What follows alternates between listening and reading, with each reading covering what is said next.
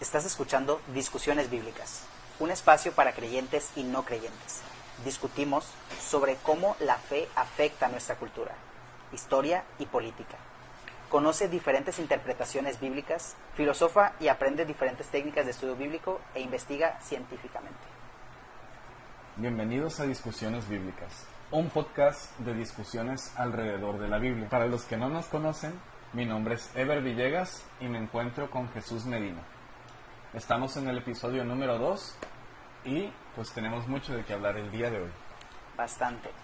Empecemos primero sobre el proyecto, estamos básicamente TikTok, Facebook, ya estamos en YouTube, pues subimos nuestro primer episodio y publicamos ahí unos, unos que otros videos. ¿Qué te parece si, si compartimos un poquito cómo vimos la reacción del público? Siento que estamos un poquito conociendo lo que la gente quiere ver, pero también mm, no recibimos suficiente feedback, comentarios, ¿no? Para saber o aprender sobre qué no quieren ver. ¿no? Entonces, eh, ¿tú cómo viste la interacción de la gente en las diferentes redes sociales?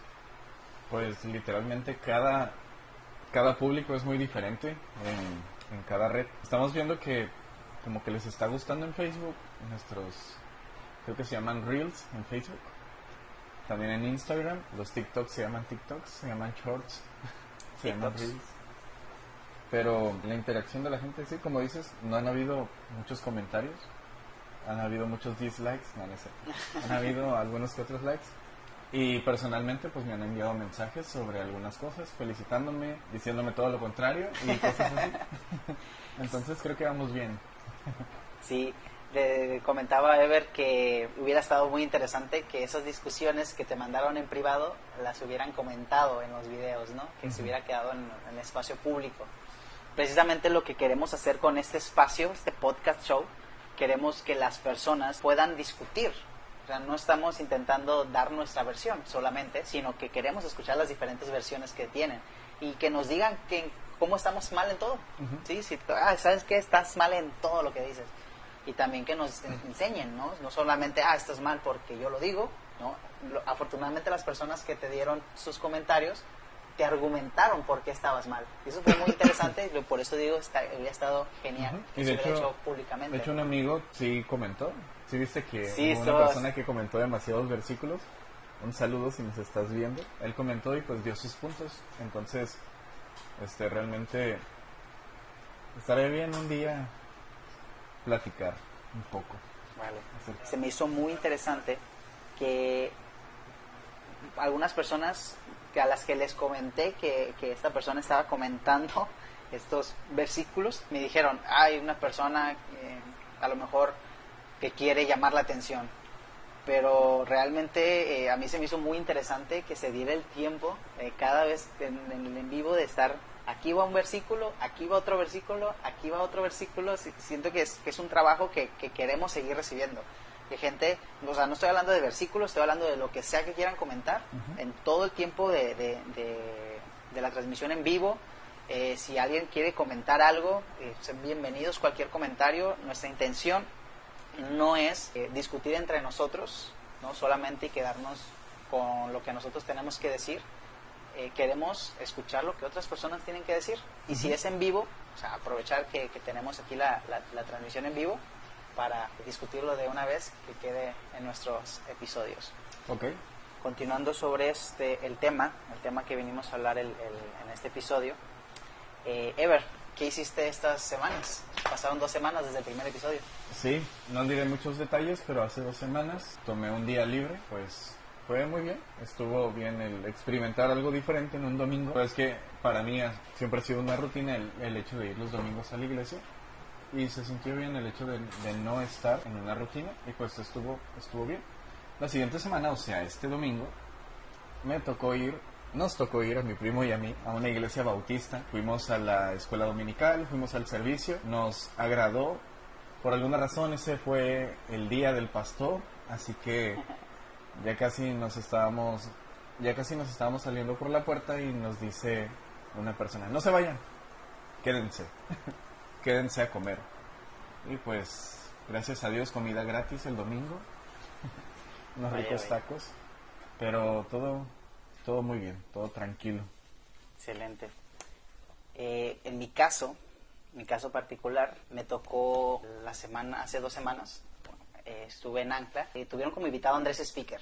No sé si los que están escuchando es, conozcan a Andrés Speaker, pero pues es un predicador muy famoso. La iglesia se llama Más Vida, si no me equivoco. Eh, él es pastor de esa iglesia. No soy particularmente fan de ningún predicador, es decir, no trato de escuchar a los mismos predicadores, pero eh, me gusta el estilo que predican algunos predicadores, especialmente de la iglesia del lugar de su presencia. Por ahí no me estoy acordando del nombre de la, de la predicadora, luego, luego tendré el dato. Y también de, de la iglesia de Más Vida. Eh, me gusta cómo predica Andrés y también he visto algunas predicaciones de su esposa. Pero no es como que no escuche las predicaciones eh, que se comparten, predicaciones por ahí que son un poquito más famosas, etcétera. Pero me, me, llamó la atención que iba a predicar Andrés Speaker y pues nosotros ya estábamos yendo al servicio y pues tocó que, que, lo invitaran a Ancla. Entonces, fortuna para algunos, coincidencia para otros. En mi caso, eh, me llamó mucho la atención el estilo, en la, que, la manera en la que predica, tenerlo en vivo, se aprecia un poquito más porque intenta reaccionar a lo que, voy a decirle al público, a los, a los que están escuchando, a lo que el público está reaccionando. Eso fue muy interesante porque hay predicadores que intentan no interactuar con el público directamente, ¿no? Pero él sí, él es ese tipo de predicadores. En general, los predicadores de Ancla me he fijado que intentan interactuar con el público. Es decir, si se están durmiendo, lo mencionan. No, eh, no, no soy muy participatorio, no. Partidario. No soy muy partidario de hacer ese tipo de referencias hacia el público. Pero me encanta, me encanta que los predicadores pregunten cosas que los predicadores se dirijan al público y reaccionen y cambien su estilo dependiendo de cómo leen al público. Me gusta mucho y me llamó mucho la atención también la predicación. Se llamó Oportunidades, algo, algo así se llamaba. Y el versículo que compartieron fue Primera Reyes 20, de 42 al 43 y Primera Reyes 21, del 2 al 4. Entonces, si me puedes ayudar a, a buscarlo por ahí. Sí, la predicación se llamó Oportunidades Divinas. Primera de Reyes 20, versículos 42 y 43, primero. ¿La versión internacional o cuál? Eh, dale en esa.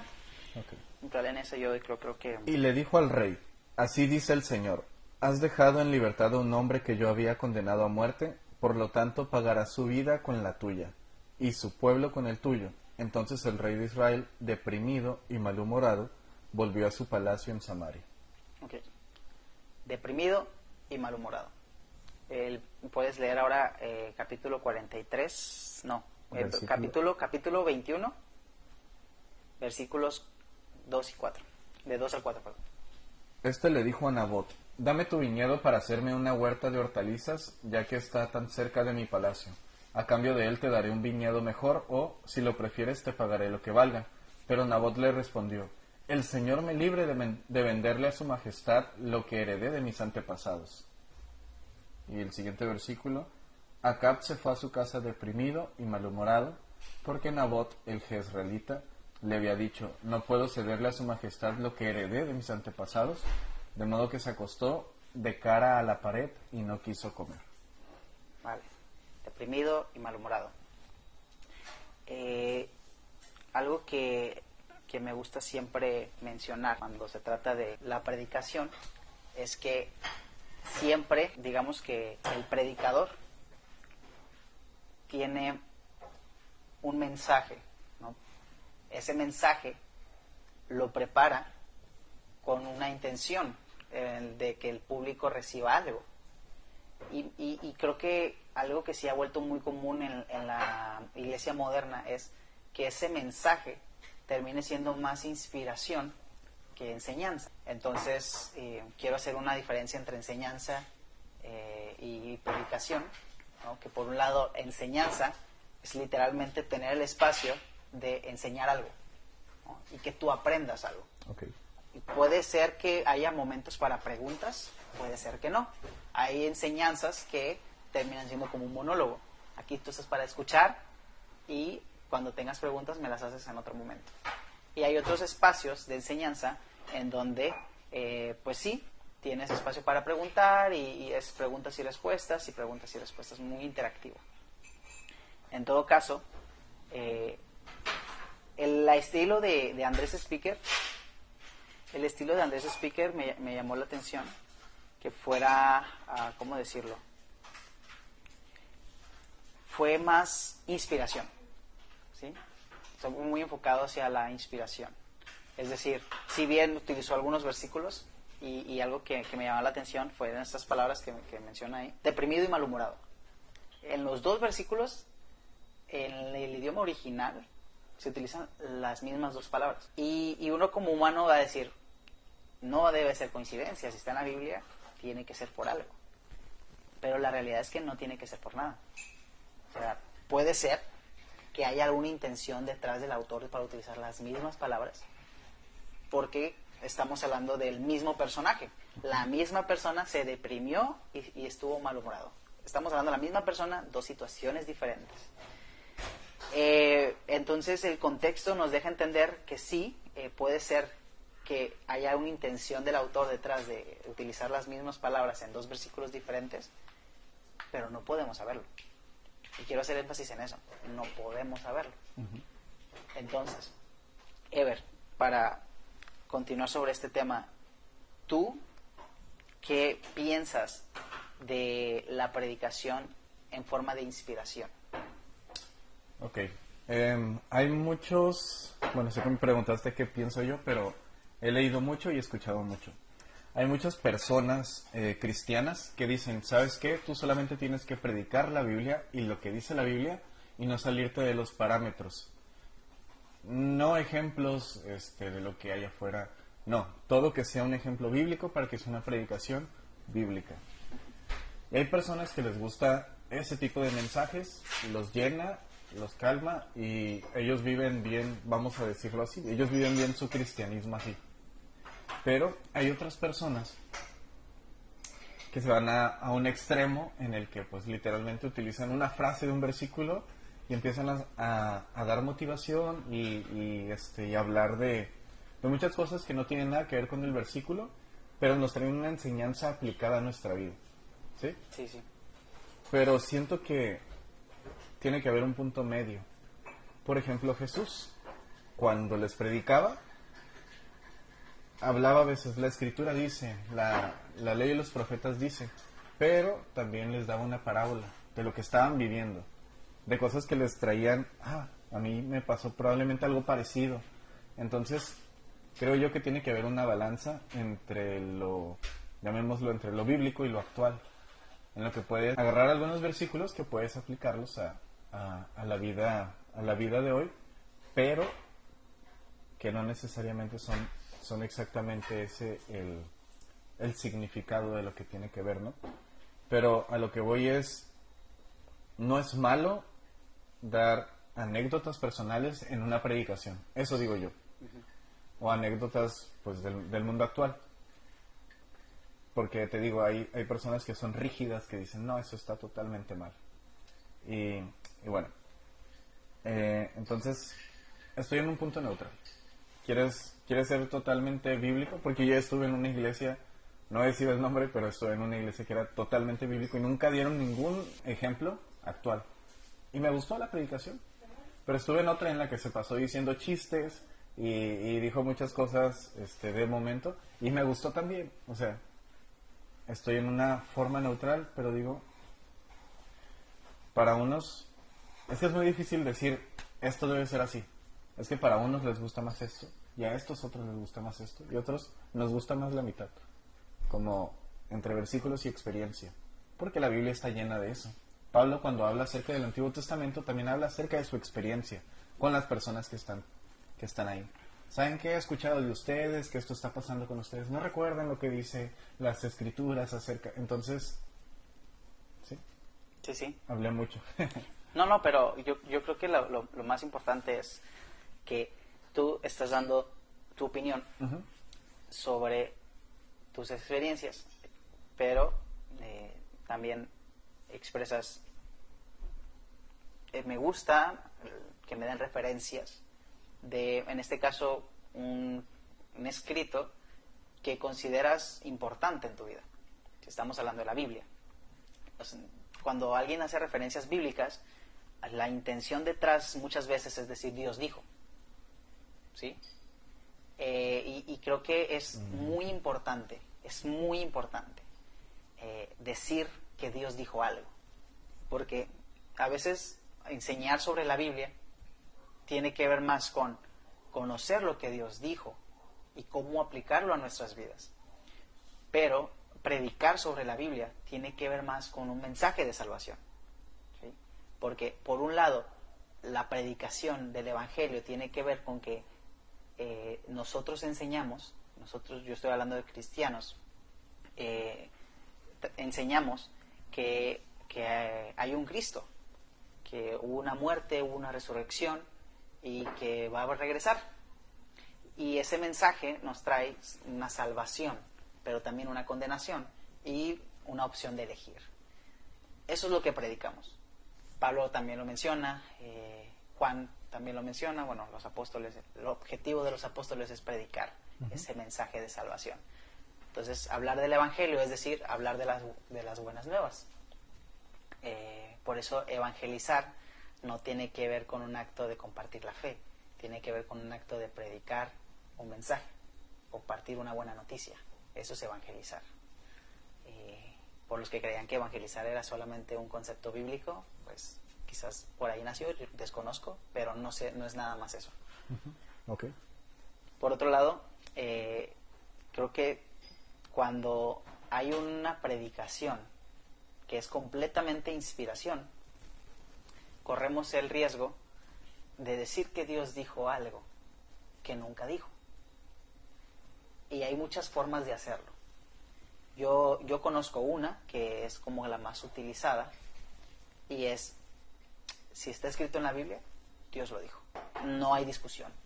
Y, y yo digo, a ver, hay literal es partes de la Biblia donde y dijo tal persona y Abraham dijo o, no sé no quiero dar referencias exactas porque hay muchos ejemplos en donde hay una persona hablando no Dios hablando y hay otros momentos en donde Dios está hablando no estoy diciendo que no hay eso en la Biblia pero entonces tomar como que toda la Biblia es literalmente la palabra de Dios mm, nos, nos da eh, mucho a pensar sobre cosas que son mentiras que están en la Biblia, que dijeron hombres.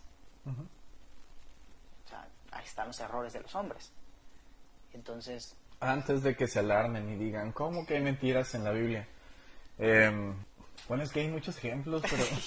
Uno. Uno. Uno. Ok, esto no es mentira, pero si lo tomas literal, es mentira. La Biblia dice que cuando Josué oró, el sol que hizo se, detuvo si lo lees lineal, es una mentira. El Sol no se detuvo. Bueno, o sea, actualmente la ciencia dice que giramos alrededor del Sol, ¿no?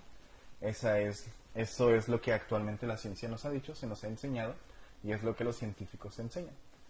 Yo no he investigado acerca de eso, pero creo que todos compartimos eso. Si alguien no comparte eso, díganos. No sé si existe otra ideología. Antes sí, antes se creía que la Tierra era el centro de la Tierra. Del universo. del universo, perdón que, este mundo era el centro del universo, entonces eh, el hecho de escribir el sol se detuvo cuando Josué oró era algo normal, ¿sí? No había problema. Entonces es una mentira actual, ¿sí me explico? Sí, sí. Pero viene la otra interpretación. Aquí es cuando dicen, ah, es que el que escribió, escribió conforme a, su mentalidad y pues Dios no, no te va a decir, oye, no, no viene a darte clases de ciencia, oye, escribiste mal en la Biblia esto. No, pues es por lo que estás viviendo. Y aquí viene la otra interpretación que nos dice, ah, actualmente seguimos utilizando la misma frase. Cuando nos dan el clima, este, dicen, el sol va a salir a tal hora, la luna va a salir a tal hora. Mm, es mentira, no va a salir, pero es una forma de expresarnos o explicarnos, ¿sí? ¿Sí? Sí, sí, claro que sí. Entonces, muchas interpretaciones por una simple frase. Y, lo más importante que quisiera rescatar de las múltiples interpretaciones es que el autor tenía una sola interpretación.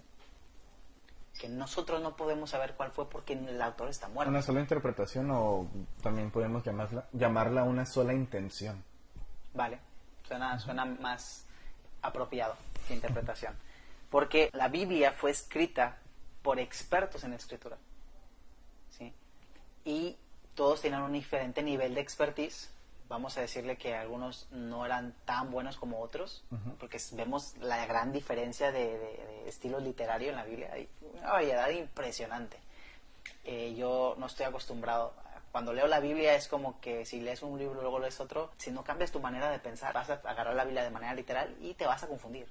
De hecho, no necesitas ir a diferentes libros. En un solo libro puedes encontrar diferentes tipos de narrativas. Nos quedamos en Génesis y nos damos cuenta que de, Génesis 1 al 4 es de una manera y del 4 al... Algunos dicen que Génesis del 1 al 11 son mitos y ya del 12 en adelante este, eso es historia.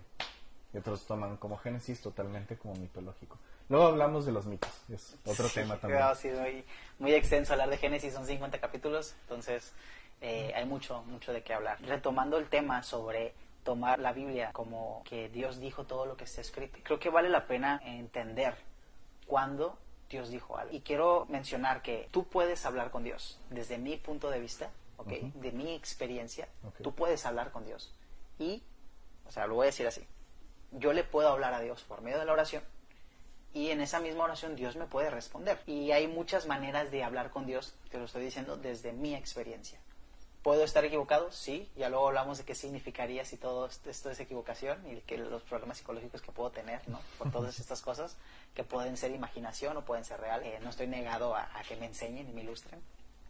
Pero desde mi experiencia y mi creencia actual, hablar con Dios es decirle lo que tú piensas, eh, puede ser en el pensamiento, puede ser en, en voz alta, y escucharlo puede ser desde la, ¿cómo se le llama la, la voz interior que tenemos? La conciencia. Ok. Sí, no, no, me acuerdo la palabra. Iba a decir mente, pero... Sí. puede ser que Dios te esté hablando desde la conciencia. Ok. Y puede ser que Dios te esté hablando desde un recuerdo.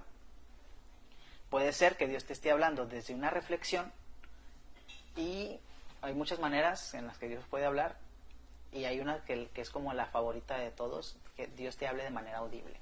Mm. Que yo, si te soy sincero, a lo que le llaman audible, nunca he escuchado una voz eh, que se pueda escuchar y que otros puedan escuchar, pero es para mí es una mezcla entre conciencia y, una, y unas palabras muy bien dichas.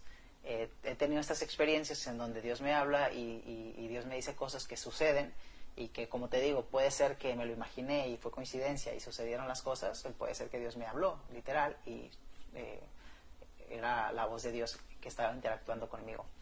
En todo caso, cuando suceden este tipo de eventos en donde estás hablando con Dios, en ocasiones lo que Dios habla es para otros y lo que Dios habla puede ser nada más para ti. Y es muy importante que tomemos del tiempo de discernir el discernimiento es una, una, palabra como muy utilizada por los, por los creyentes o por los cristianos, pero vamos a decirle de... Eh, de hecho, su sinónimo es, este... Ay, caray, ya lo tenía en la lengua, se me fue. Te fue. Se me fue. vamos a, hacer un sinónimo como eh, va a ser reflexionar. Intentar pensar si lo que dice Dios digamos, esa voz audible, ah, ¿lo encontraste? Discriminar, diferenciar, apreciar, percibir, creer, estimar, conceder, valorar, reputar, opinar, otorgar. Básicamente... Aquí dice distinguir una cosa de otra. Ah, eso está más fácil. Básicamente, eh, si tú crees que Dios te habló, estás seguro que Dios te habló. Yo te invitaría, aquí en este espacio digo, te invitaría... A examinar la palabra, la que te invitaría a que te examines. Examines esa, esa voz, ese pensamiento, esa reflexión que crees que viene de Dios. Y no tiene nada de malo que lo pongas a prueba. Algunos lo pueden satanizar, como no, debes de dudar de Dios o no, no, no tentarás al Señor tu Dios. Hay otro versículo que, que usan mucho para este tipo de cosas. En la Biblia hubieron muchas personas que pusieron a prueba a Dios. Muchas personas. Por si a alguno le interesa eh, alguna referencia bíblica, pues tenemos a, se me están yendo los nombres a mí también, eh, Gedeón. Ah, Gedeón es uno de sí, ellos. cuando pone prueba varias veces. Sí. Y luego está lo del ángel de Jehová, que es otro Sí, tema que... tema. Muy bueno. Entonces, eh, siguiendo sobre esta línea, la invitación que quisiera que se llevaran, si, te- si algo se pueden llevar bueno de, de este episodio es, eh, pongan a prueba lo que creen que Dios les dijo, expónganselo a otra persona. Eh, ¿Tú qué opinas? Busquen en la Biblia eh, si, si Dios dijo esa cosa ya en la Biblia, porque si creemos en este Dios que es el mismo siempre, entonces Él no se va a contradecir. Y si tú, Dios te dice algo y la Biblia dice otra cosa, pues quizás sea pues algo que Dios no dijo. Pero igual eh, se, se vale eh, preguntarle a otras personas, oye Dios me dijo esto, ¿tú qué piensas? ¿Fue la voz de Dios? Eh, ¿Fue mi emoción? No tiene nada de malo equivocarse, no tiene nada de malo preguntar. Eh, y al contrario, te fortaleces porque aprendes a diferenciar ¿no? entre tus emociones, tus pensamientos y, y- y la voz de Dios. Sabes, he escuchado mucho esta frase, no sé qué opinas tú, yo tengo mi opinión, pero dicen, han preguntado, me ha tocado, yo he dado clases y están las personas y dicen, ¿cómo sé que Dios me habla? ¿Cómo sé que Dios me está hablando? La típica respuesta es, es que sientes paz en tu corazón, que Dios, que si, en verdad siente tu espíritu esa, esa, este, ese hormigueo, esa piel de gallina y, y estás sintiendo esa paz. Y yo reflexiono y digo, pues en la Biblia, cuando Dios le hablaba a los profetas se asustaban, tenían miedo. Entonces, ah, sé que pueden utilizar muchos versículos que dicen, nuestro Dios es un Dios de paz y no de confusión. De hecho, a mí me lo han dicho un montón cuando hablo de discusiones bíblicas, Dios no es un Dios de discusión. Pero pues es un contexto muy diferente tipo de discusiones del que estamos hablando aquí. Y, y a lo que voy es eso. Yo estoy en contra de esa frase. Sientes paz en tu corazón y estoy en contra. No siempre es así. Lo veo en la Biblia, no siempre es así. Y, y ya, solo quería mencionar eso. No sé cómo lo ves tú. Yo, yo te voy a expresar con una experiencia personal. Ok. Yo en una ocasión iba caminando. Conste, no estoy diciendo que Dios nunca trae paz cuando habla. No estoy diciendo eso. Solo digo que no siempre es así. Es muy importante aclarar. Sí. Eh, te decía que eh, en una ocasión yo iba caminando hacia la iglesia y era de noche. Yo no sabía si había alguien en la iglesia, pero yo tenía llaves de esa iglesia a la que yo asistía. Y, tenía un- una preocupación muy grande en mi corazón. Estaba muy preocupado. Y yo no tenía un espacio seguro para orar en mi casa. Yo vivía todavía con, con mi mamá, eh, mis hermanos. Entonces no había un espacio donde yo pudiera cerrar la puerta y orar. Entonces mi espacio seguro era la iglesia, eh, el templo, ¿sí? donde eh, me congregaba. Entonces, eh, en el camino empecé a escuchar una canción que muchos conocen, que si no me equivoco se llama Tú estás aquí. ¿Ok? Y la canción, en una parte, dice, aunque mis ojos no te puedan ver, te puedo sentir, sé que estás aquí. Aunque mis manos no puedan tocar tu rostro, Señor, tú estás aquí. Pero cuando yo estaba escuchando esta canción, yo reflexionaba con Dios y decía, aunque mis ojos no te puedan ver y no te pueda sentir, sé que estás aquí. Yo no necesito sentir a Dios para saber que está aquí. ¿Por qué tendría que sentirlo para convencerme de que Él está si Él es un Dios omnipresente? No tengo por qué sentirlo. Tengo que creer que Él es omnipresente. Puedo estar equivocado y a lo mejor Dios no está en todos lados. Yo creo que sí. Y mi convicción no está basada en si puedo sentir a Dios o no. Ahora, es por eso que digo, no me voy a basar en mis sentidos para experimentar a Dios. Pablo lo enseñaba de una manera y decía que, que también tenemos que orar con el entendimiento. No podemos solamente orar con el espíritu, como dicen eh, algunos. Tenemos que orar también con el entendimiento.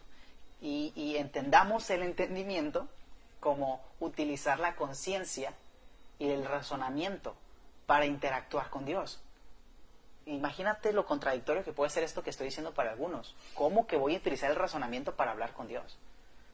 porque la fe y, y pensamos que todos esos conceptos eh, religiosos terminan siendo antirracionalidad. Ok. No razones, solo créelo. La Biblia no enseña eso. Al menos de lo que yo he leído, nos enseña que también es importante reflexionar, poner a prueba, discernir. Eh, por ejemplo, cuando Pablo hablaba sobre el hablar en lenguas, decías que lo hagan en orden. En muchos lugares donde todos hablan así, todo el desorden, se vale. No hay un mensaje ahí. Cada quien está orando en el espíritu, cada quien está diciendo lo que se le viene en su mente. Solo, solo aclarando, solo que bíblicamente dice si no va a haber traductor que se calle, pero tal vez luego hablamos un poco más de eso, pero sigue con el punto. Sí, entonces eh, la enseñanza va hacia poner a prueba los Sí. pensamientos, poner a prueba las Sí, ideas. dice, si alguien habla en lenguas, que interpreten dos o tres, algo así dice el versículo.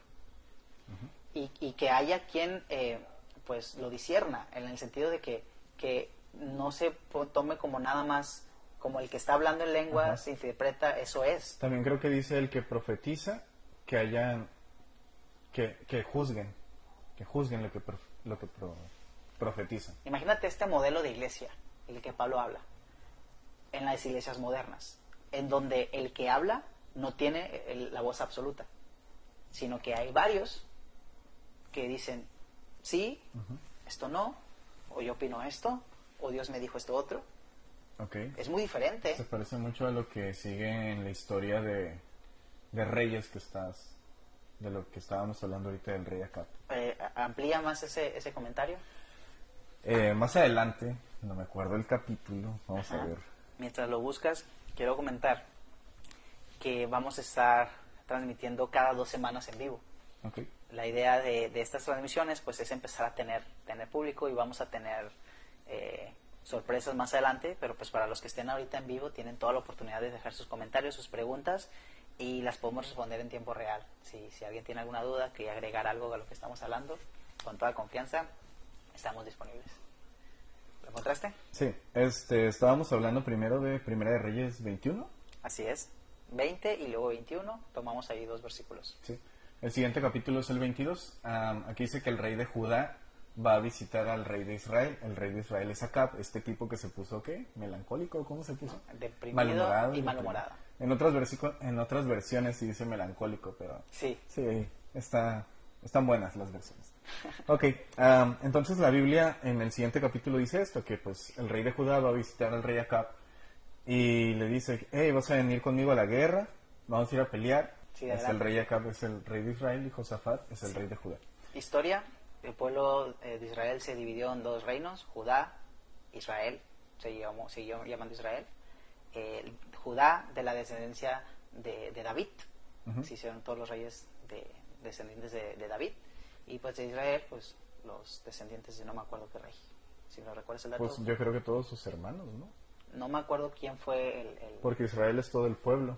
Sí, no, pero Judá e Israel, los dos reinos, eh, no me acuerdo quién fue el, los reyes, la descendencia de los reyes de Israel. El primero.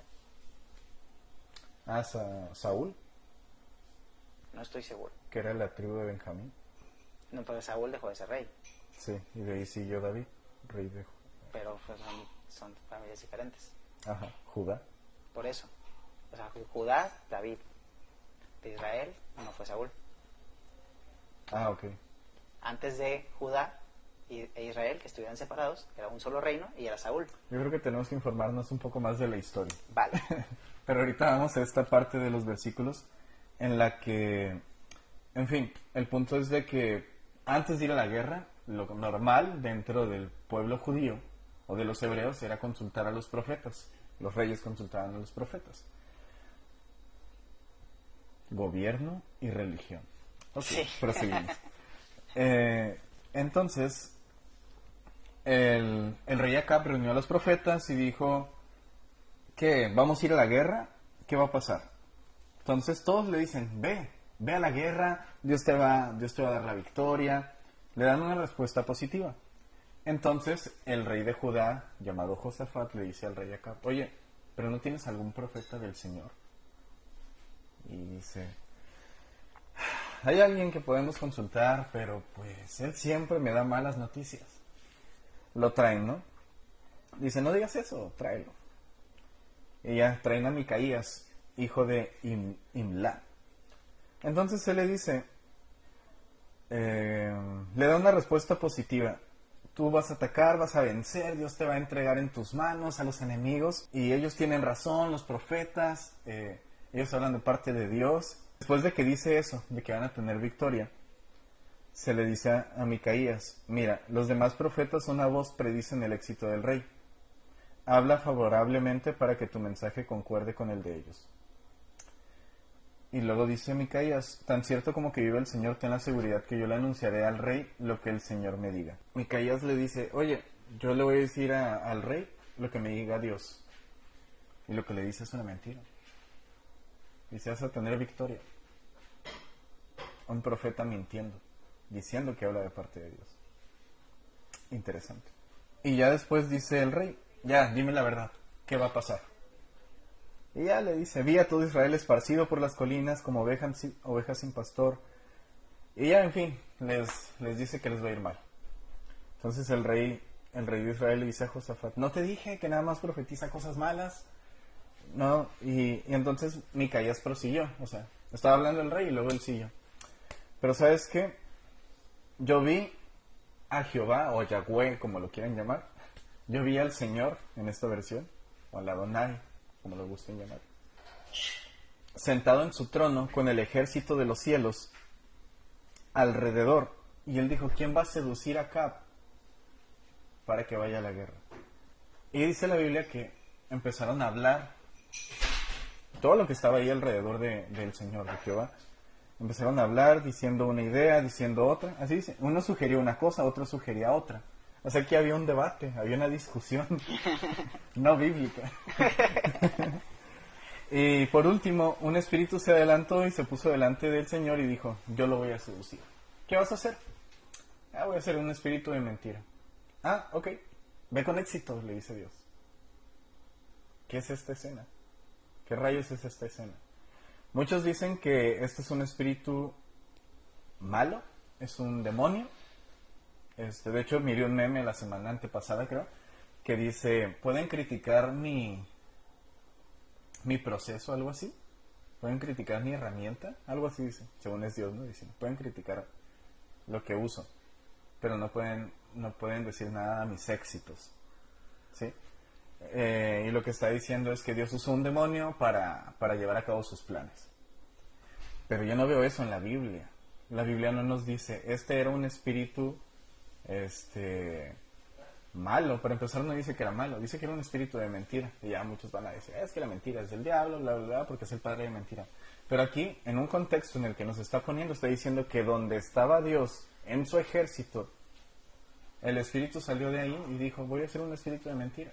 Esto algunos eruditos lo llaman el concilio divino. Eso alrededor se llama el ejército del cielo, le dicen Elohim, les dicen ángeles a veces, les dicen seres vivientes, les dicen ancianos, justos, de hecho a veces en Salmos se utiliza, estás en la congregación de los justos y a veces es una referencia a eso, pero bueno, es un gran tema. Sí. Pero, ¿cómo llegamos ustedes a esta parte? De... Sí, mira, principalmente... Eh, cuando, ¿Cómo llegamos aquí? cuando hay un mensaje de parte de Dios. En la Biblia tenemos un ejemplo en donde es una mentira de parte de Dios. Dices, Dios mintiendo. No, a ver. Dios tiene planes y Él puede hacer lo que Él quiera. Y nosotros podemos decir que hay algo que es bueno y algo que es malo. Porque nosotros tenemos una moral, hablar de moral es otro tema, que no es la misma que Dios tiene. Y Dios en múltiples ocasiones engañó a algunas personas para que sus planes salieran de acuerdo a lo que Él quería. ¿Qué significa? ¿Que Dios puede engañar y nosotros no? Pues, pues sí. ¿No? O sea, yo no voy a discutir de que si está bien engañar o no. ¿sí? Yo no quiero engañar, eh, no intento hacerlo, pero la Biblia nos enseña que Dios engañó múltiples veces. Eh, y, yo, yo soy una persona que piensa que no se trata de ser iguales a Dios. ¿sí? Hay un límite al que podemos aspirar. En Mateo 6 eh, habla sobre la perfección y dice, pues, no sé si es 6 o 5, habla sean perfectos como vuestro Padre también es perfecto. Antes de eso, habla del amor. Y empieza a hablar sobre cómo eh, no debemos de odiar porque odiar es igual a matar y cómo no debemos de imaginarnos a las mujeres porque es igual a codiciarlas. Y empieza a hablar de todo esto y termina diciendo, sean perfectos. Hay gente que en, en las iglesias dicen, no, no podemos ser perfectos. Eh, Jesús decía que debíamos de ser perfectos, como nuestro Padre. Y yo, yo cuando veo estos versículos digo, interpreto la perfección como el amor. ¿sí? Pero hay cosas que no tenemos que hacer igual que Dios. Una de ellas, como decía yo, es, es el engañar. Otra cosa es el guardar rencor. Dios guarda rencor. ¿Y cómo Dios se rencor? Sí, o sea, hay, hay espíritus encarcelados, esa es mi interpretación, espíritus encarcelados que ahí van a estar por la eternidad. Y creo que en algún momento va a haber un, castigo eterno para todos los que estamos en vida y los que ya murieron y todos vamos a llegar a un lugar en donde vamos a estar eternamente si no nos arrepentimos. Entonces, ¿por qué Dios con el concepto de la eternidad dejaría castigos eternos? ¿Por qué no hay una especie como de, de redención? Pues sí la hay, ¿no? En, vida y en muerte ya no, para los, los humanos. Para los espíritus encarcelados, pues también la hubo. Para tu cristianismo no hay arrepentimiento en la eternidad. Bueno, Exacto. en la muerte. En la muerte. Para tu cristianismo. Exacto. Entonces estoy diciendo todo esto de que yo creo. Ajá, okay. Esa es mi interpretación. Entonces llego a la conclusión de que Dios puede guardar rencor. ¿Sí? Él, si alguien va a estar eternamente castigado, ¿no? suena muy rencoroso. O sea, yo no, mi mamá me castigaba una semana, un mes a veces porque o sea, yo hacía mis cosas, ¿ok? Yo tengo mi pasado, pero no toda la vida. ¿Y qué pasaba cuando te decían, vas a estar castigado hasta no aviso? Tú sabías que habías hecho algo muy malo. Ahora imagínate eternamente, ¿qué tan rencoroso tienes que ser? Pues un rencoroso eterno. o sea, este contexto no es para decir, Dios es malo. O sea, el concepto de bien y mal es diferente al nuestro. Dios tiene una manera de pensar muy distinta que jamás vamos a entender y por algo está castigando eternamente. Esto, y quiero ser bien claro con esto, esto no significa que Dios deje de amar. Porque para mí, o sea, lo, lo veo y digo, no sé, que es como contradictorio amar y, y condenar, uh -huh. como que se contradicen, rencor y todas esas cosas. Pero igual y Dios puede hacerlo. Y no significa que por eso nosotros, no. Porque también Jesús nos enseña que no guardemos rencor y que pidamos perdón y que demos perdón. Uh -huh. Es como que no es compatible el rencor con los humanos. Dios puede ser rencoroso su manera, porque él puede hacer lo que él quiera. Eh, y la Biblia no nos enseña, al menos desde lo que yo he leído, que, que nosotros podamos hacerlo. Pero esto, como lo vuelvo a decir, no significa que todo lo que viene de Dios eh, va a terminar siendo eh, verdad, va a terminar siendo bueno desde nuestra perspectiva. ¿Sí? Por eso es importante también cuando alguien predica un mensaje, eh, tener mucho cuidado con Dios dijo. Uh -huh. ¿sí? Retomando el tema con, con, con, la experiencia que tuve en, en Ancla, Andrés Speaker eh, mencionó desde su experiencia, ¿no? O sea, yo salgo a caminar con mis mascotas y, y, platicando con Dios me acordé de estos versículos que había leído y entonces Dios me dijo esto y entonces hay una frase ahí muy interesante que la voy a compartir y dijo, voy a citar a Andrés Speaker, parafraseándolo un poquito porque no me acuerdo cómo era exactamente la frase. Dice, no quiero vivir deprimido ni malhumorado por no tomar las oportunidades que Dios me ha dado, ni por no agradecerle por lo que ya me dio. Que Dios le dijo esto, o sea, pero no literal la voz audible de Dios, él aclaró que no fue la voz audible de Dios, sino una reflexión en la que él llegó platicando con Dios. Entonces, este mensaje de Acab, deprimido y malhumorado, en dos versículos diferentes, le hizo entender a él que no debemos de estar deprimidos ni malhumorados. Porque es importante uh, cuando hay una oportunidad aprovecharla y agradecer lo que ya tienes. ¿Sí? Decía, Acab eh, estaba en, en un versículo, estaba deprimido y malhumorado porque... Eh, ¿Me puedes volver a leer el, versículo, el capítulo 20, en el versículo 42. Mientras tú lo buscas, en el capítulo 21, versículo 2 al 4. Yo lo tengo. Eh, sí, Acab está malhumorado, deprimido y malhumorado, porque no le dieron algo que él quería. Que él ya tenía viñedos, pero él quería un viñedo. Entonces estaba despreciando lo que ya tenía y quería algo diferente. ¿okay? Y en el otro versículo de que está deprimido y malhumorado. Y le dijo el rey, y le dijo al rey, así dice el Señor, has dejado en libertad a un hombre que yo había condenado a muerte. Por lo tanto, pagará su vida con la tuya y su pueblo con el tuyo. Entonces el rey de Israel, deprimido y malhumorado, volvió a su palacio en Samaria. Digo, por, por un lado, eh, hay oportunidades. Dios le, le, da este, este mensaje y, y él no, no, aprovecha lo que, lo que le está dando Dios, esta oportunidad de hacer las cosas bien. ¿no?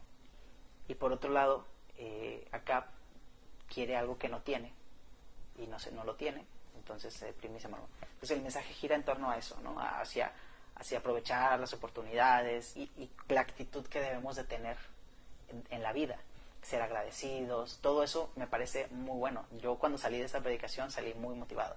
Hay muchas cosas que aprendí en la predicación que dije, wow, esto lo quiero aplicar en mi vida. Pero yo no creo que el autor de estos versículos haya intentado enseñar todo esto. Quiero aclarar que Andrés Speaker nunca dijo que el autor quería decir eso, ¿no? Pero que cuando leyó eso, reflexionó y entonces ahí eh, Dios le hizo entender reflexiono todo esto. Eh, a, qué quiero llegar con, todo esto? Eh, creo que es muy importante que nosotros como predicadores, tú predicas, yo predico, eh, y, quiero aclarar no compartir el mensaje. A veces enseñamos, a veces predicamos, a veces lo mezclamos. tenemos una responsabilidad muy grande. No se trata de deslindarnos de la responsabilidad de que estamos diciendo algo que la gente va a creer porque si yo digo que Dios dijo algo, ya no es mi responsabilidad, es de Dios. Y si es mentira, es culpa de Dios. Por ejemplo, este profeta dice al final la verdad, pero los demás profetas dicen mentiras, pero genuinamente pensaban que Dios estaba diciendo la verdad. Estaban dice, trayendo un mensaje de Dios. Eh, eh, ahí nunca dice que ellos estaban armando un complot, sino que había algo espiritual detrás que, los hizo decir mentiras. Dile demonio, dile el maligno, lo que quieras. Ah, nuestra interpretación es, eh, no era malo ni bueno, este ente que los hizo confundirse. Y, el mensaje eh, eh, era una mentira, y luego llega otro profeta que dice la verdad.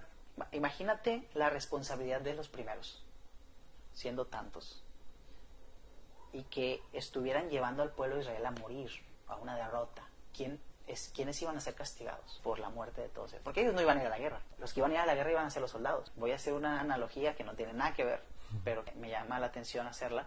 Y es, imagínate, tú predicas, tú no vas a ir a la guerra. Tú no vas a ir a vivir la vida de las personas a las que les estás predicando. Tú dices un mensaje que dices que Dios dijo, sin ponerlo a prueba, la gente a veces no lo pone a prueba. Y que eso ha pasado a lo largo de los años en el cristianismo tanto catolicismo como protestantismo han predicado este, de que hay palabras de parte de Dios en las que tienes que ir a conquistar con espada. Tal cual el ejemplo que acabas de dar es real. En el pasado así ha sido. Entonces Dios tiene intenciones que nosotros no siempre vamos a entender.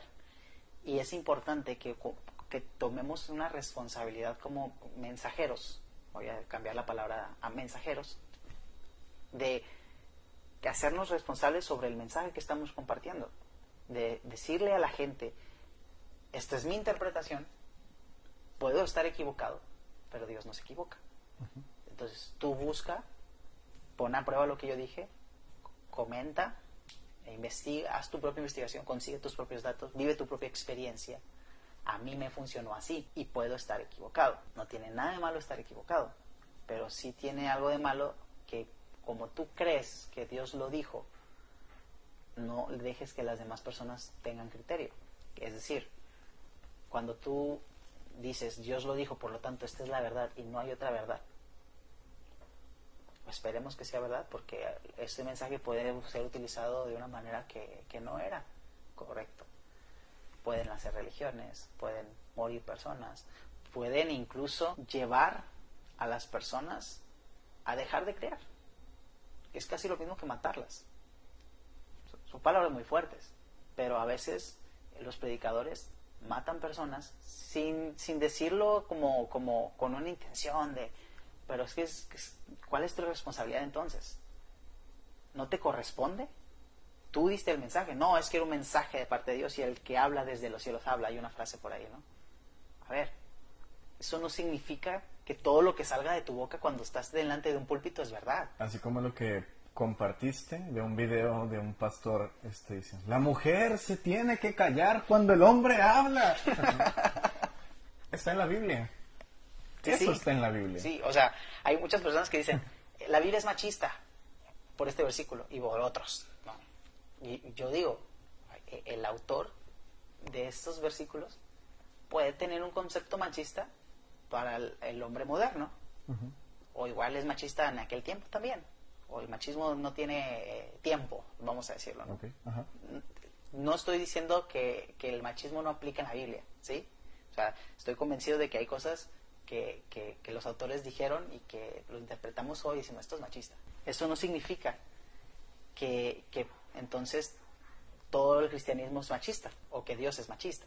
Hay, hay, hay otra cosa que, que te quería compartir y, quiero compartir aquí en el, en, el, canal que un comediante dijo, no es bueno tener mujer, algo así, voy a parafrasear, no me acuerdo. No es bueno tener mujer, que las mujeres son malas. Y su argumento, porque Dios no tiene mujer. Y ni el diablo tiene mujer. Y luego yo pensando, ¿y quién dijo que ellos eran hombres? Ah, pero Jesús era hombre.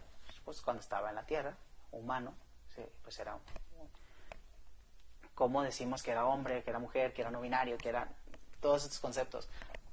Pues... Justo lo que estás diciendo es una herejía para muchos cristianos. Sí, claro, ¿por qué? Porque todo, está...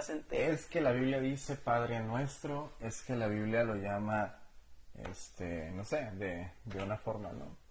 Ah, me acuerdo que miré en Instagram que decía, a veces yo le compartía a las personas, bueno, de mi iglesia, algo así dice, algo que vi en Instagram.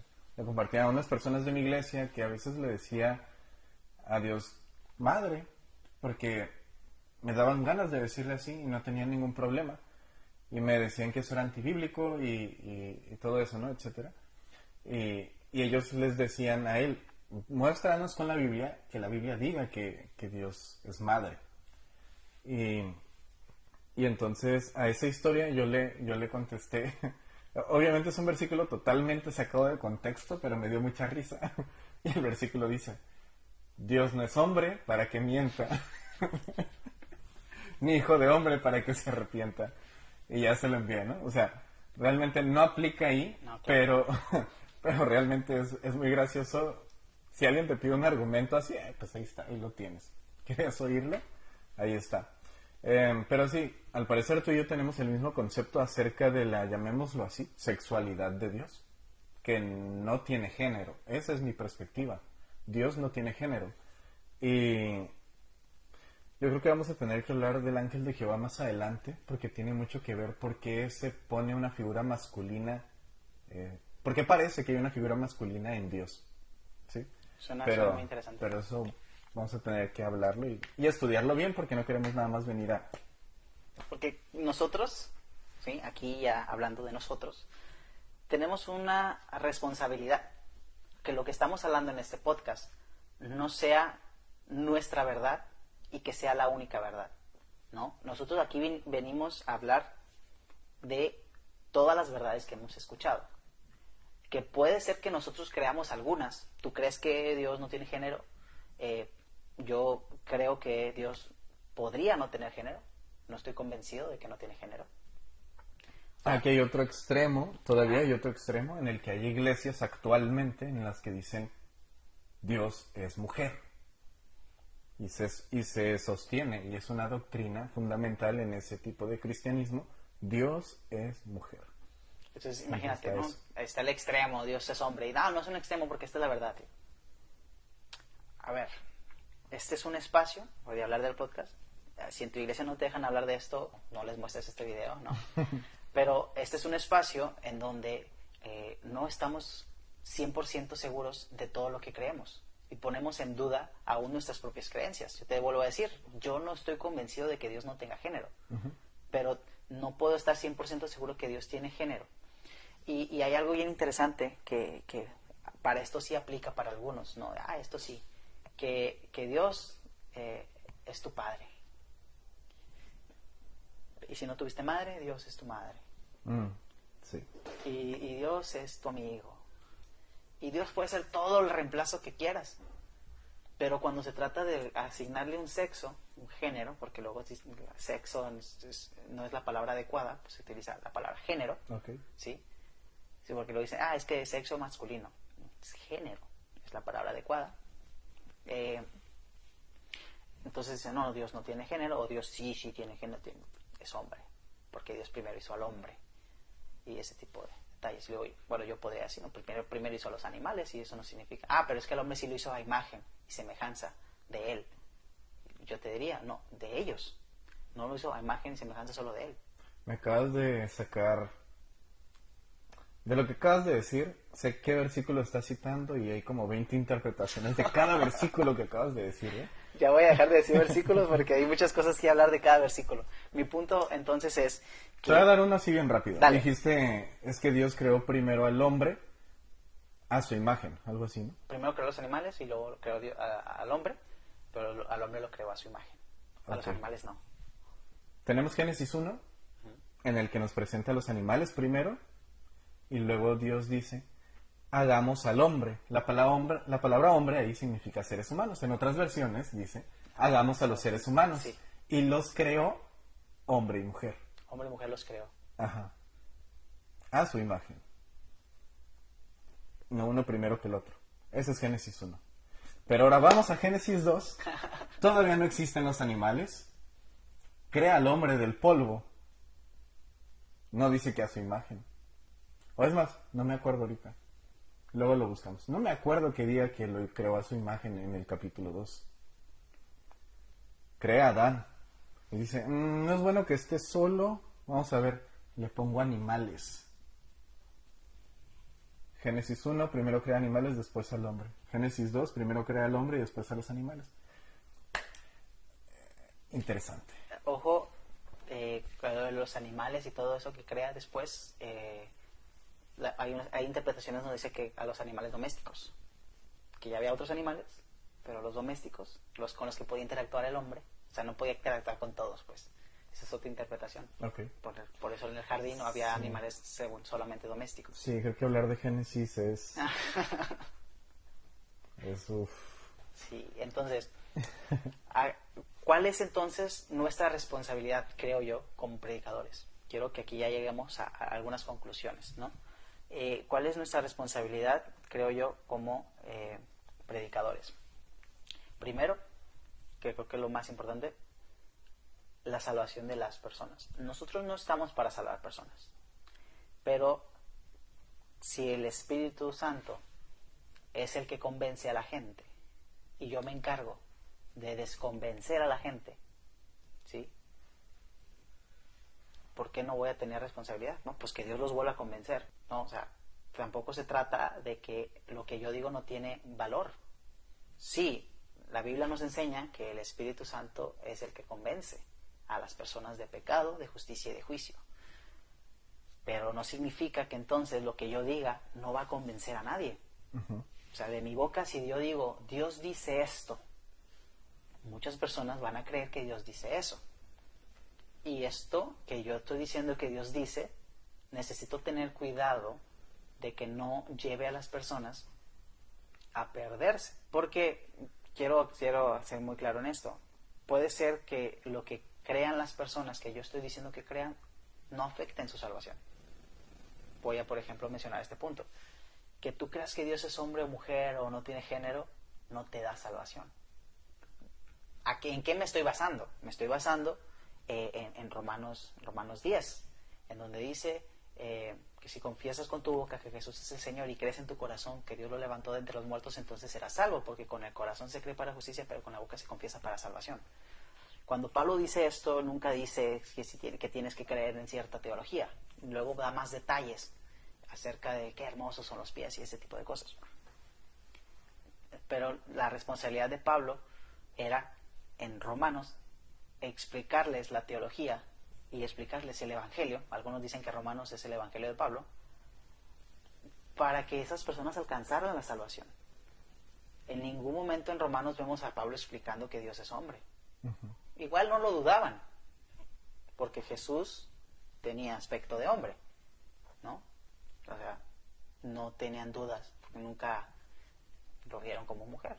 tampoco lo vieron, no sabemos cómo lo vieron en realidad, ¿no? Pero creemos que tenía un aspecto. Pero de hecho Jesús cambió formas cuando resucitó ya el cuerpo resucitado y, ¿no? Sí, la Biblia dice que cambió de forma cuando se presentó a, unos discípulos en el camino. ¿Qué forma habrá tenido? Luego también la transfiguración, está de cambiar de forma. Transfigurar es cambiar de forma. Y gracias a Dios eso tiene que ver con el ángel de Jehová. Tenemos que hablar de ese tema. Quizás en el siguiente capítulo. Ahí déjenos en los comentarios si, si quieren que hablemos del ángel de Jehová. No. Listo. Ever, eh, hablando entonces de, de nuestra responsabilidad, Génesis 1.1, ¿sí? Muchos hablan de Génesis 1.1, muchos creen que este de Génesis 1.1 no se presta a interpretaciones, eh, pero ¿qué, ¿qué, nos puedes decir acerca de, este versículo tan famoso, que es el primer versículo de la Biblia eh, moderna, la Biblia moderna, que nos puedes compartir? Ok, Muchos han dado un montón de interpretaciones acerca de Génesis 1.1. Según yo, la más popular es esta. Dice la Biblia, ok, bueno, muchas personas utilizan el argumento que para que algo exista, tiene que haber tiempo, espacio, materia, algunos ponen, y energía. ¿Ok? Y estos elementos vienen en Génesis 1.1. En el principio, tiempo. Creó Dios que es la energía, este, los cielos, espacio, y la tierra, materia. Esto está basado en una teoría científica, no recuerdo el nombre, pero utilizan ese versículo para avalar esa, esa teoría científica. Otro, ah, no recuerdo si fue San Agustín o fue Santo Tomás, pero dijo que el principio de todo es Jesús. ¿Sí? en el principio creó Dios los cielos y la tierra y la interpretación que da es, en Jesús Dios creó todas las cosas. ¿Sí me expliqué? Esa es otra interpretación. Sí, sí. No sé qué otra interpretación has escuchado tú. Por ejemplo, eh, utilizar Juan 1.1, ¿no? En el principio era el verbo y el ah, verbo era con Dios y el verbo era Dios. Para hablar de que Jesús ya estaba en Génesis 1. Ok. Sí. Porque Dios, Jesús, el verbo, porque luego en el, versículo 12, y aquel verbo se hizo carne y, habitó entre nosotros y vimos su gloria, gloria como la del unigénito, hijo del Padre lleno de, lleno de gracia y de verdad, algo así, ¿no? Es una versión. Todas estas cosas que estoy diciendo, eh, para, para decir entonces que Jesús es el origen de todo, algo así como, como lo que mencionaste. Cuando yo estaba eh, estudiando la prepa, eh, estaba estudiando programación y me llamó mucho la atención una clase en donde nos están hablando sobre tres conceptos. Abstracción, objeto e instancia. En aquel entonces, estas tres palabras parecían muy claras para mí, pero cuando tú le dices a alguien que algo es abstracto, sí es como decirle eh, eh, esto no tiene explicación pero la realidad es que es algo subjetivo y hablar sobre objetos pues dices tú pues todas las cosas son objetos y la realidad es que no. Entonces cuando me estaban explicando esto ahí te va la, explicación de que me dieron en la clase no algo abstracto es, es una idea que tú tienes la idea de algo ¿sí? La, abstracción es la idea de algo que tú estás como imaginando, pero no todavía no terminas de imaginar. Entonces, tomando esto como referencia, eh, tenemos la instancia, que es esa idea traída a la vida Por ejemplo, en la abstracción me imagino un, objeto un objeto para escribir que no existe. Pero en la instancia me imagino un lápiz, pero todavía no lo estoy tocando. Para que sea un objeto necesito crear una instancia de ese objeto y traerlo a la vida. ¿Ok? Cuando yo estaba estudiando estos tres conceptos, mm, lo trasladé a, a Dios y su manera de crear el universo. Porque para mí, eh, primero Dios nos imaginó y éramos algo abstracto, era una idea que Él tenía. Entonces, en el principio creó Dios los cielos y la tierra, y la tierra estaba desordenada y vacía, y el Espíritu de Dios se movía sobre la faz de las aguas eh, y todo lo demás. Entonces, como que Dios tenía una idea, pero todavía no la tenía bien formada. Y después, cuando la formó, ¿ok? Cuando Dios tenía una instancia de nosotros, eh, nosotros empezamos a existir en su mente. Todavía no en nuestra mente, en nuestro tiempo.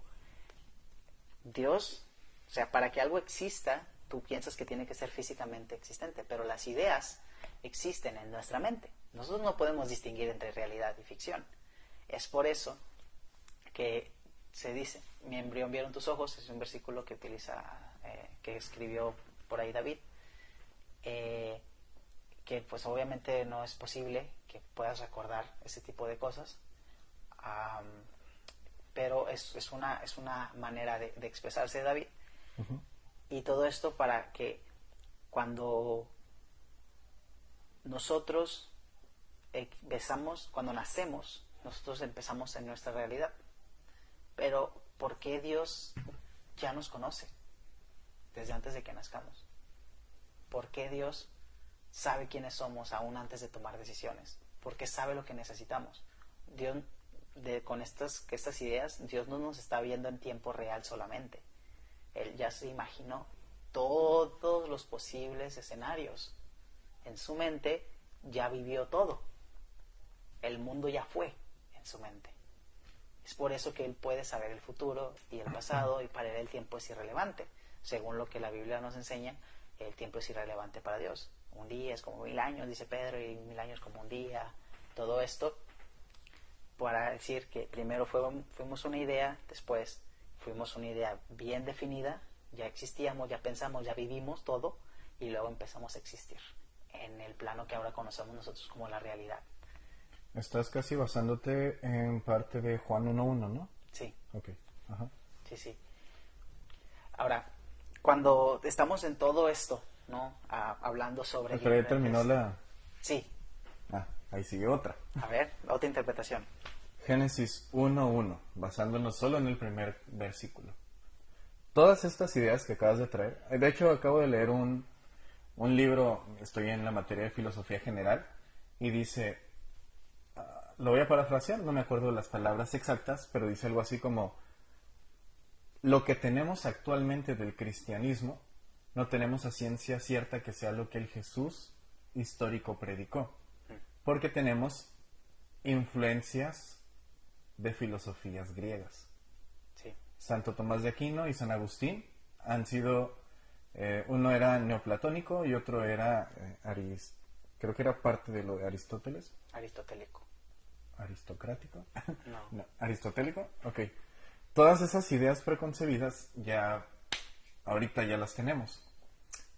Juan, que escribió pues el libro de San Juan, el logos tiene que ver con el griego eh, y filosofía griega. Entonces tiene influencia griega también, ¿sí? Tomó inspiración de ahí. En cambio, Génesis no trae inspiración griega. Génesis 1 trae inspiración babilónica. En Génesis capítulo 1, bueno, e, esta es otra interpretación, ¿ok? No es la, verdad absoluta. La verdad absoluta. Esta es la interpretación que sinceramente yo agarro, que yo tengo. Es muy diferente a la tuya. Está, está bueno el, el ser diferentes. El Enuma Elish es un escrito babilónico que es... ¿Otra vez? Un escrito babilónico se llama Enuma Elish. Enuma Elish. En ese escrito, pues se describe la creación según, según los dioses que están en ese relato. Y se parece mucho al Génesis 1. Ok. ¿ok? Y dice que la tierra era un desorden, pero no recuerdo el nombre de- de- del dios, pero creo que era Marduk, empieza a acomodar las cosas por llamarles por nombre. ¿Ok? Ok, ok. Muy parecido a lo que sucede en Génesis 1. Eh, y por eso muchos, muchos eruditos opinan que Génesis 1 es uno de los últimos capítulos que se escribió en Génesis. Porque es muy diferente el Génesis 2 al Génesis 1. Ahora, basados en Génesis 1, bueno, el primer versículo, solo me voy a quedar en ese porque todo eso, es- hice varios videos acerca de eso y nunca lo terminé. Llegué hasta el veintitantos. Ok, y lo que nos dice, ah, ya poniéndoselos así a grosso modo o más rápido, explicándolo más rápido, lo único que dice Génesis 1, que dice en el principio Dios creó. En el Enuma Elish dice formó. Ok. La palabra crear, vara, en Génesis 1, se puede utilizar como crear, como formar, tallar, ah, no recuerdo otra, pero sinónimos de eso. ¿Ok? ¿Sí? Sí, sí. Entonces, muchos hablan del ex nihilo. Ex nihilo es creación de la nada. Dicen que Génesis 1 está hablando del ex nihilo. Ah, en no el principio, nada y- ajá, y y Dios lo creó en el momento. Pero en un pensamiento antiguo, que nos lo presenta el Enuma Elish, se creía que todas las cosas ya existían, simplemente los dioses vinieron a darle forma. Que concuerda con Génesis 2. Era un caos. ¿Sí? Sí. Sí, te digo, el, el 2 es, es un tema muy aparte, pero ahí medio vamos entendiendo. Eh, entonces Génesis 1 nos presenta la palabra crear, vara. Más abajo dice la Biblia que Dios crea a los animales, en el, en el mismo capítulo, crea a los animales de la tierra. Agarra elementos ya existentes para darle forma. Entonces la palabra crear en ese momento no va a significar salir de la nada, va a significar formar. ¿Sí me explico? Sí, sí. Conste que esto es una interpretación que yo abracé, es la que yo tengo y me gusta. Suena razonable para mí, ¿ok? Vale. Entonces la palabra crear, en el principio Dios creó, en el principio Dios formó los cielos y la tierra. Esa palabra vara, utilizada muchas veces en el Antiguo Testamento, se puede ver como crear, pero si le pones, si la cambias por formar, no pasa nada de malo. Tiene un poco más de sentido. Por ejemplo, Dios le dice a, a- a Moisés que le diga a unos artesanos, me parece, para que para que crean, o ¿cómo se le puede llamar? Sí, para que hagan, para que hagan instrumentos, me parece. Fabrican instrumentos. Ajá. Pero creo que dice la palabra es vara. No los están creando de la nada. Están agarrando elementos para darle forma y hacerlos. Entonces la palabra crear, vara, no necesariamente significa crear de la nada en el Antiguo Testamento. ¿Ok? Porque el Nuevo Testamento es griego y es diferente. Sí. Entonces, Génesis 1, según la interpretación que me gusta, no nos está hablando de los orígenes de los elementos, simplemente nos está hablando de un escrito babilónico eh, volteado al judaísmo. Adaptado. ¿Adaptado? Ok. Sí, entonces, esa es la interpretación que yo tengo. Me agrada, me gusta. Es muy liberal para muchos. Sobre todo porque crear eh, para algunas personas es como hubo un- una, una creación diferente para el hombre. Como que todo fue creado con la pura voz, pero que con el hombre sí interactuó Dios con sus manos. Que tomó del polvo y sopló aliento. Pero ese es el capítulo 2. Exacto, por eso te digo, es como contradictorio esta interpretación que tú dices a esta creencia Ah, eh, de que, que Dios al hombre le dio un tra- una creación especial, ¿no? Si tú crees que Dios, Y de hecho, aún utilizando el, el argumento de que Dios creó al hombre, lo formó del polvo, lo formó de la tierra. claro, pero esta formación que tú dices aplica para toda la creación, Ajá, ¿sí? Pero entonces no somos una creación especial, somos Ah, una creación diferente. entiendo. Ajá. no especial. No es como que Dios, en esta interpretación, eh, todo lo hiciera sin hacer nada, porque hay gente que se imagina así, como Dios, "Mm, veo, veo, no está esto, digo que haya y hay. Es un Dios que no interactúa con la creación. Y hasta que va a formar al hombre, como que dice, ahora sí, viene lo bueno. Ah, ok, ya te entendí. Voy a interactuar. Ah, estaba ese pensamiento. En verdad nunca lo tuve, pero, pero órale, no. Sí, entonces hay, hay, hay muchas personas que predican esto, ¿no? O sea, y, y, pues, voy a decirlo abiertamente. Yo creo que Dios le dio un trato especial a la creación del hombre. Ok. Yo, yo creo que fue especial porque nosotros sopló aliento de vida explícitamente en esos versículos.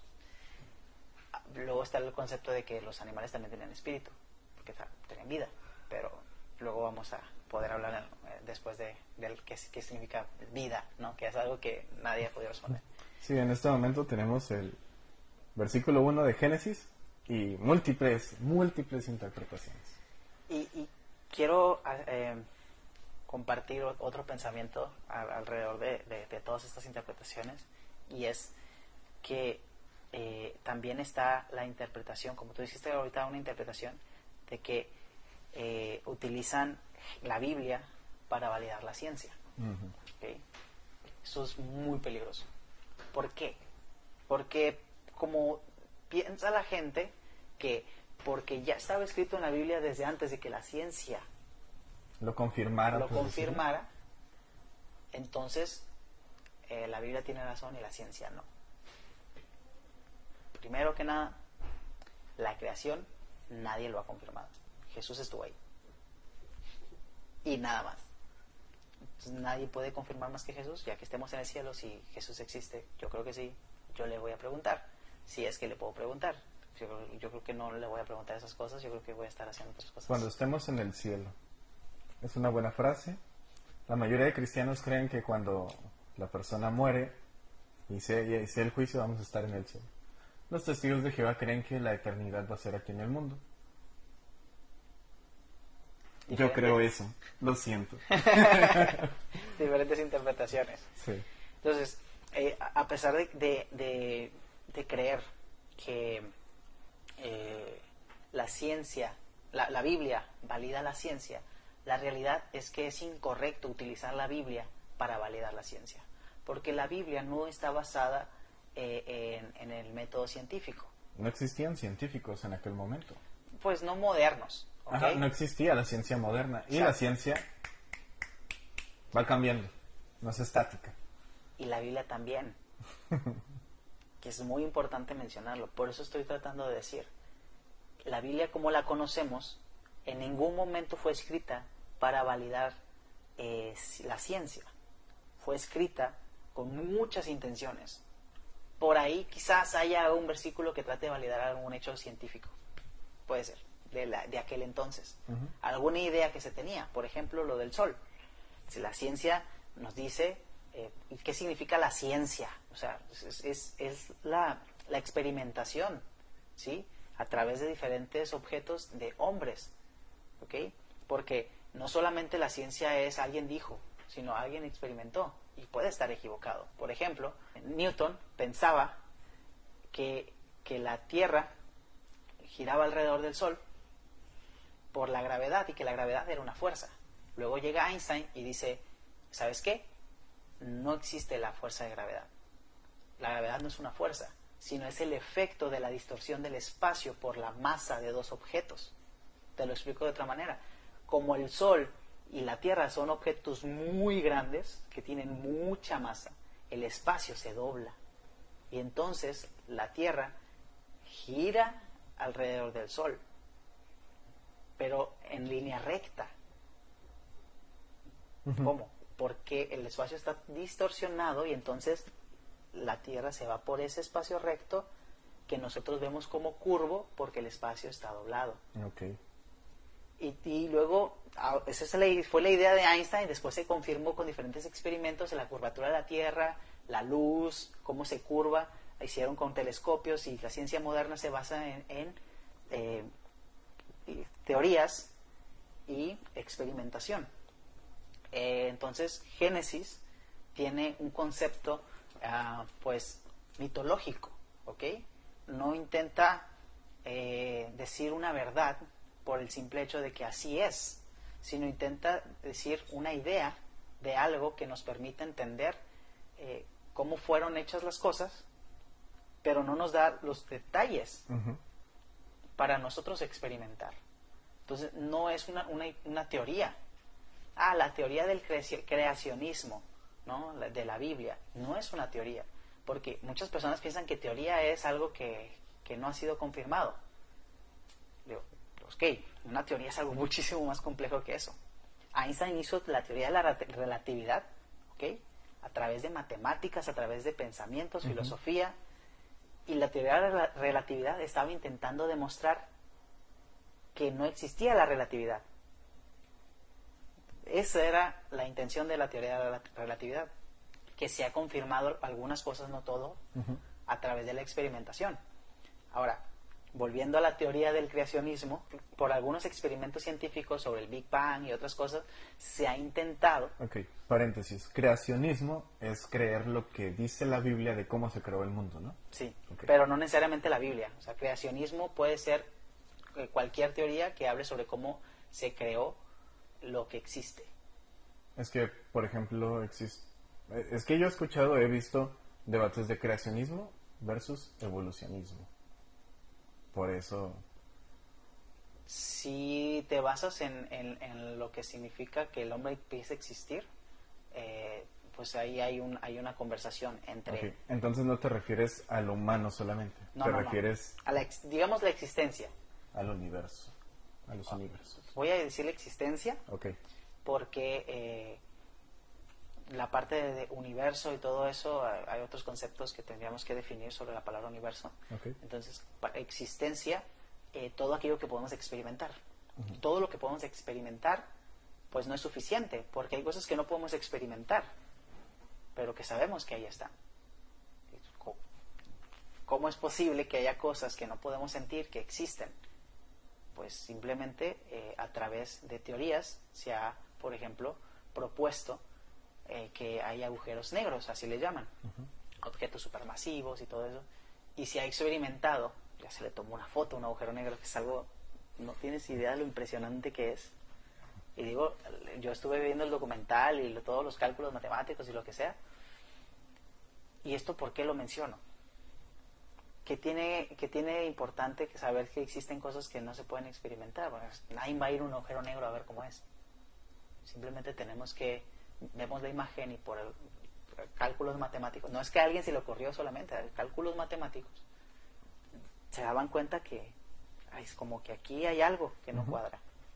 Y luego lo comprobaron a través de esta foto, ya lo habían visto con telescopios, pero no se veía bien, toman una foto y se empieza a hacer experimentación. Y un objeto que no podemos ver, que podemos ver lo que está alrededor del objeto, que pensamos que está alrededor, si pensamos que el espacio es recto, pero el espacio es curvo. Entonces, ya son como que muchas cosas. Y utilizar la Biblia para validar que los agujeros negros existen es una equivocación, porque la Biblia no me sirve para experimentar sobre ciencia. Al contrario, la ciencia sí me sirve para experimentar con la Biblia. Puede ser como una herejía para algunos, como que no, la ciencia eh, no tiene tanto valor como la Biblia. Pero a través de la historia hemos confirmado muchas cosas que la Biblia lo dijo de una manera y que estaban incorrectas. Y que conforme vaya evolucionando la ciencia, la Biblia pues termina teniendo eh, menos relevancia en algunos conceptos. Eh, hay quienes piensan, por ejemplo, que si, si existen alienígenas en otros planetas, seres de otros planetas, entonces la Biblia no tiene sentido. Para mí no, tiene, no pierde sentido. Para mí. ¿sí? Porque ya tendré mi razonamiento. No quiero entrar en ese detalle porque es también muy extenso acerca de los seres de otros, de fuera de la Tierra. En todo caso, eh, tenemos que, siempre tomar en cuenta que de todas las interpretaciones que puede haber de algún versículo tan sencillo como Génesis 1, versículo 1, literal un versículo, eh, de todas las interpretaciones que puedan haber, no se trata de de que nosotros solamente compartamos una versión como si fuera la única versión, una interpretación como si fuera la única y verdadera interpretación, y que la Biblia dice, sí, la Biblia dice, no significa que Dios dice, no significa que Dios dijo. Tener cuidado porque a veces ciertas cosas que tú enseñas, que predicas, pueden llevar a la gente a perderse, alejarse de Dios completamente. Porque dices, no, es que aunque te digan que eso es así, así no es. Porque si la Biblia dice, y no lo pienses, solo créelo, como si la, la fe estuviera peleada con el razonamiento. Sí, cuando yo estaba chiquito, pues yo sí estudié pues lo de la evolución, pero lo que me enseñaron en la escuela. Pero yo siempre les decía, pero pues es mentira. No me importa mucho, pero es mentira. Cuando estaba en la primaria, creo que ahí enseñan, desde ahí enseñando la, la teoría de la evolución. No, no me acuerdo si desde la primaria me lo enseñaron a mí, pero ahorita sé que sí lo enseñan. Pero bueno, el punto es ese, de que yo, yo tenía esa idea o esa imagen. Que tus padres te enseñaron. Sí, como viene en la Biblia que Dios creó a Adán y a Eva, los formó, Él los hizo, entonces la evolución es imposible, no venimos del mono y cosas así, ¿no? Pero pues actualmente estoy abierto a otras interpretaciones y listo. Y, para nosotros es muy importante eh, aclarar ¿no? que las interpretaciones que nosotros tenemos diferentes y que pueden ser eh, herejía para algunos, sabemos que no nos, no nos llevan a perder la salvación, tener diferentes ideas. De hecho, quería decir algo. Ciertas personas han hablado conmigo y me han dicho, ¿cómo es posible que creas que alguien que no cree que Jesús es Dios es cristiano? Hay, hay varios tipos de cristianos que creen que Jesús no es Dios, pero pues el Padre es Dios, ¿no? Y, y se me hace muy ilógico que de repente comparten frases de Newton y dicen que pues él era cristiano. Él creía que Jesús no era Dios. Ya, esa es toda mi mención. es, es, es, muy importante entonces que tengamos seamos responsables de lo que predicamos, de lo que enseñamos y la mejor enseñanza que podemos compartir siempre, voy a ser muy claro con esto, yo en ningún momento dije que Andrés Explicar está mal, sino que yo no predico de esa manera. Y que me parece eh, importante, así como él lo dijo, ustedes eh, pues, tienen que tener su propia experiencia, ¿no? Él, él, daba este mensaje, hay que tener cada quien nuestra propia experiencia y, y hablar preguntar. Y no tiene nada de malo preguntar. ¿Tienes una duda? Adelante. ¿Tú crees de una manera? Adelante. Eh, va a haber cosas que no se pueden cuestionar. No, más bien. Hay cosas que son hechos. Eh, es un hecho que la Biblia dice ciertas cosas. Pero también tenemos que entender que es un hecho que la Biblia fue traducida. Y que lo que dice la Biblia no necesariamente es lo que decía el original. Es un hecho. No, es como que podamos eh, dudar cuando vemos la Biblia y vemos otra versión que hay algo diferente. Ahora, si tú eres una persona que aún viendo la evidencia dices, esta es la verdadera Biblia y no hay otra, la mía, la que está en español latino. Creo que vamos a tener que hablar de versiones más adelante. hay muchas cosas que tenemos que hablar. Y hablar de todo esto es bueno para nosotros. Puede ser que para algunos esté mal y están en lo correcto. Es decir, no tienen por qué escucharnos si no quieren. Amigos cristianos, no pierdan su fe. Pueden bloquearnos. sí, claro. O sea, creo que, creo que lo más importante de este espacio es que eh, no le estamos intentando hablar a alguien para que crea más. Le estamos intentando a alguien que tiene dudas igual que nosotros. Y que nosotros estamos exponiendo nuestra manera de pensar y si alguien piensa diferente, que podamos tener este espacio. Si te soy honesto, eh, solamente con dos personas puedo hablar así como estoy hablando contigo. ¿Y qué, qué significa así como estoy hablando contigo? Hay un montón de cosas que tú crees que yo no creo. Y seguimos hablando. Y no se detiene la conversación como diciendo, no, no, no, a ver, espérate, espérate. No, no, a ver, a ver, a ver. Eh, es que no, es que no, a ver. No existe eso porque primero, no es que no nos importe, o sea, tenemos que ser sinceros, eh, hay cosas que estoy seguro que a ti te gustaría que yo creyera. Para que te tuviéramos una discusión a lo mejor, eh, más bien una conversación en donde no discrepemos. Pero la realidad es que que yo crea o no crea algunas cosas, a ti no te afectan en el aspecto de, de la relación que tenemos. Es decir, no somos mejores o peores amigos solamente porque creemos diferentes cosas. Y, y eso es valioso. Eso es valioso tener este tipo de, de, de, relaciones en donde, ok, tú puedes pensar, puedes creer, eh, a lo mejor que, para decir algo que a, lo mejor no, no, no, le gusta a la gente, pero tú puedes creer que el pobre es pobre porque quiere. ¿Sí? Yo no creo así, no necesariamente tenemos que dejar de hablarnos. Ya, si me vas a ofender todo el tiempo y te vas a burlar de mí, yo creo que te voy a dejar de hablar por mi bien.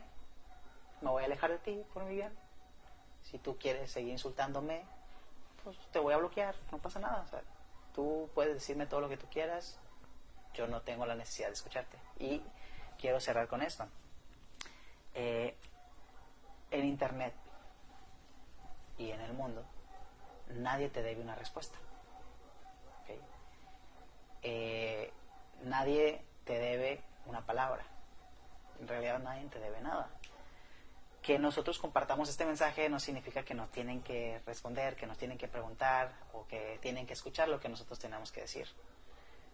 Eh, entonces, eh, si tú tienes algo que decir y esto es, es, es como ah, muy, muy este, se puede prestar mucha discusión. Si tú tienes algo que decir, nadie te tiene la obligación de escucharte. Entonces, que en algunos lugares no te dejen hablar, no tiene nada de malo. Voy a volverlo a decir. No estoy de acuerdo con esos lugares. Pero si no me dejan hablar en un lugar de un tema que creo que es importante, están en todo su derecho. De prohibirme hablar, de decirme no hables de esto aquí, o de eso no hablamos, ok. Pero mientras respetes a las personas, puedes hablar de lo que tú quieras. Porque siempre va a haber alguien que te quiera escuchar. Siempre va a haber alguien que esté dispuesto a escucharte. Y qué mejor que, aunque no crea lo mismo que tú, te dé la oportunidad de, compartir tus ideas. Eso yo creo que es, lo más valioso. Y no, no conozco muchas personas así, la verdad. ¿Tú qué piensas? Tal vez estamos en un lado al revés. Desde que me salí de cierta organización hace unos 4 o 5 años, a partir de ahí tuve muchas personas que se prestaban este tipo de pláticas. Como cuestionar, como, ah, ¿qué has leído tú? ¿Qué he leído yo? Yo pienso esto, yo pienso aquello. Y actualmente todavía este, comparto algunas ideas con esas personas. Les digo, ya es mucha herejía lo que digo, ¿verdad? Y dicen, sí. Pero em, sí, creo que, es, creo que es importante también psicológicamente, es algo sano el poder compartir y no invalidar tu, tu idea, sino simplemente no estar de acuerdo y ya. No hay por qué, no hay por qué este, entrar en un conflicto. Y sí, sencillo. Pues gracias por escucharnos en, este episodio. Tenemos muchas cosas que, compartir, pero también quisiéramos que ustedes nos compartieran. Eh, creo que eh, estamos hablando nosotros no, no significa que, que, nosotros tenemos la razón. Al contrario, nos gustaría eh, escuchar cuál es la verdadera razón. Si hay una verdad absoluta, háganoslo saber eh, y con gusto la vamos a cuestionar. Exacto. Sí, o sea, no, no, es, no es solamente tenemos que creer porque tenemos que creer. Cuestiónenos, los cuestionamos y de esto se trata esta relación. esto fue todo en el episodio de hoy. Eh, estamos hablando de discusiones alrededor de la Biblia. No dejen de escuchar los episodios siguientes. Estamos cada dos semanas. Esperen los siguientes episodios. Nos veremos entonces en la próxima. Chao.